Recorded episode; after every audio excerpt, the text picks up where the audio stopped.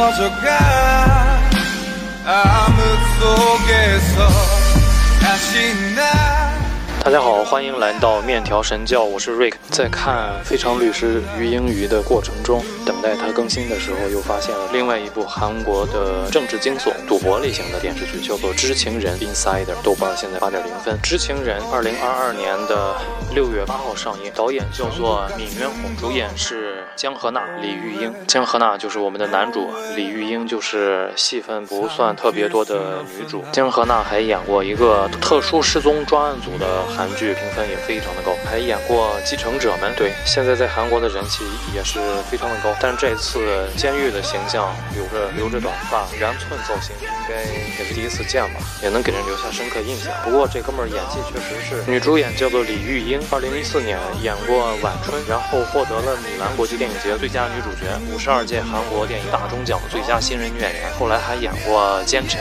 获得青龙电影奖最佳新人女演员，长得就是传统韩国。国电影女演员那种比较甜美的、没有什么攻击性的、温柔居家的女性形象。这个整体的故事大概就是讲述男主人公金耀汉本来是一位司法研修生，出来之后直接能做这个检察长。可是各种巧合和他的特殊的意愿吧他决定当一个卧底，去调查一个非常大的阴谋。结果他又被他的上司给坑了，所以他复仇的对象就变成了好多好多人，特别要么特别坏，要么特别富，要么特别有权。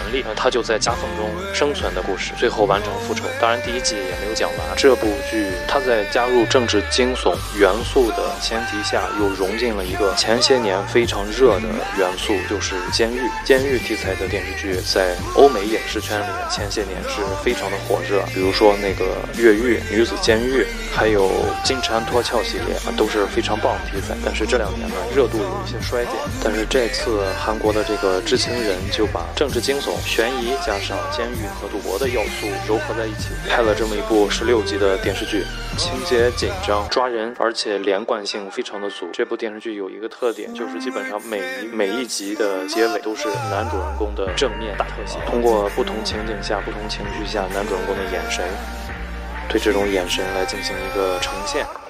到目前为止，女人的戏份很少，这就是监狱戏的一大特点，异性戏份会比较少。这个男主人公他的演技实际上是有待商榷的，他只能够演一些脸谱化的角色，因为他一旦笑起来，我认为啊，他的表情管理可能会有一些差距，会让观众出戏，看着不太自然。这个时候，我想提一下那个《非常律师于英语》。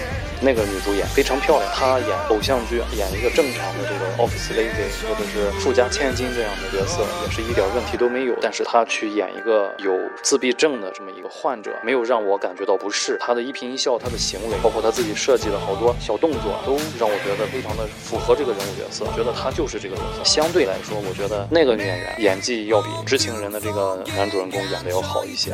能在这部电视剧里看到好多熟人啊，原因我之前也讲过。这个韩国的影视演员总的来说就这么多啊，不是在电影里面出现，就是在电视剧里面出现。在流媒体发达起来之前，他们都是经过了千百集的电视剧的千锤百炼，才能够达到现在的这种演技。所以说，看到这些人呢，也不奇怪。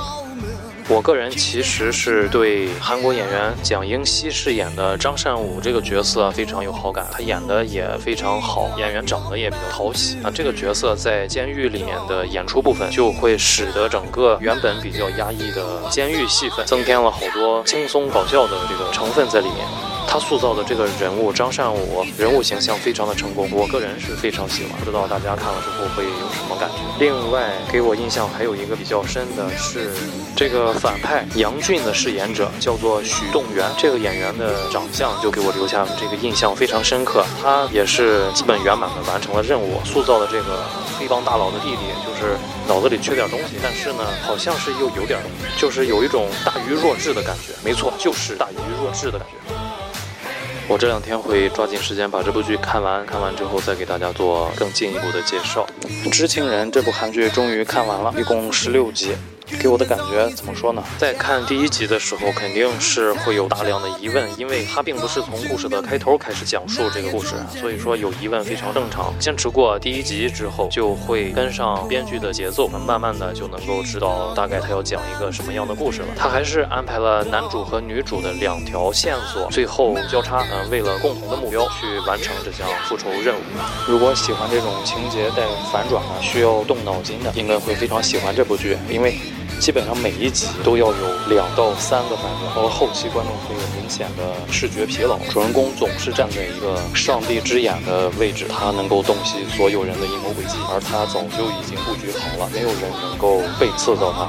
一般的影视剧里面，大概就用两个到三个反转，就算是非常多的。如果是一个到两个反转呢，那么前期主人公受尽各种委屈，这种卧薪尝胆、苦尽甘来的感觉，最后一把反转，然后翻身农奴把歌唱，能够给观众带来那种酣畅淋漓的感觉，就是非常的解解气。但是像《知情人》这样如此密集的反转程度，就会带来视觉疲劳。真的，我闭着眼睛也知道主人公不会有任何问题，什么事情都打不倒他，他永远是最厉害的那个。最狡猾的那个，最老谋深算的那个，最幸运。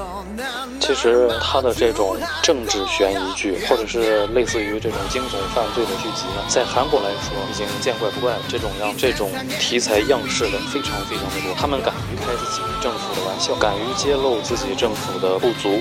敢于撕开这种鲜血淋漓的伤口给大家看，把那些最龌龊、最阴暗的地方都敢拍出来给大家看，这当然是非常有利于这个社会进步的、改进的这么一种方式。可是确实是有点多，你可以看到，基本上韩国的影视剧里面，它的呃，除了那些无脑谈恋爱的。只要是想讲好一个非常好的故事，那么它里面肯定牵扯到了利欲熏心的高官、特别无能的政府职员、贪污受贿的警察、临阵脱逃的士兵、官商勾结的高层。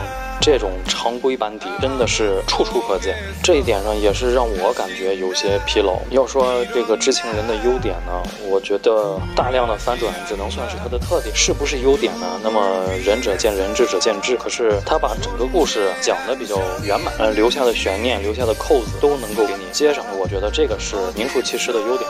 它的前半段故事主要是在监狱里面进行，啊，后半段的故事从监狱里面出来的，而且跟这个赌博的关系也不是非常的大。后半段的剧情啊，特别的肉，就是你也分不出来他是好人是坏人，嗯，这个互相之间的这些结盟啊、明里暗里的特别的多，就特别容易把人绕进啊。这个我认为不是好的、值得借鉴的地方。给我比较大惊喜的就是到了最后两集范冰冰的出现。呃，这个片子一开始知道他，可能就是因为得知范冰冰可能在里面会客串，但是她前面。好多集都没有他的消息，让我把这个事情给忘记。一直等到范冰冰出来之后，我才惊为天人啊！她还是那么漂亮，一点都没变。而且她跟这些韩国演员对戏的时候呢，也是丝毫不落下风。从这个台词功底到表情管理各方面吧，可能是不输给他们啊。然后最后这个。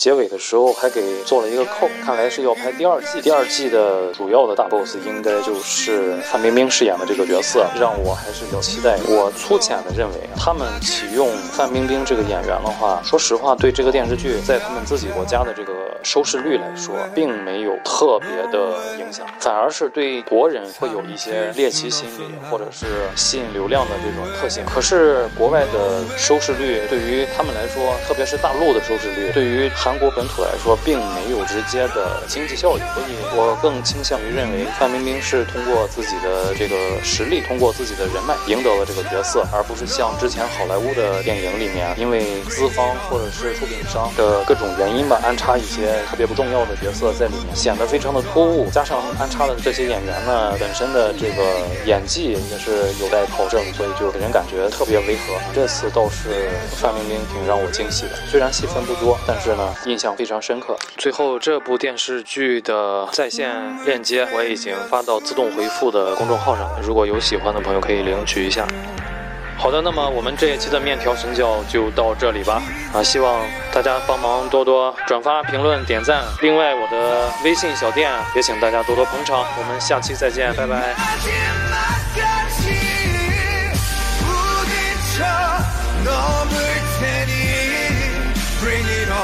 It on 나의 감춘다는 나그 누구도 모르던 어둠이 깨어나면 yeah yeah.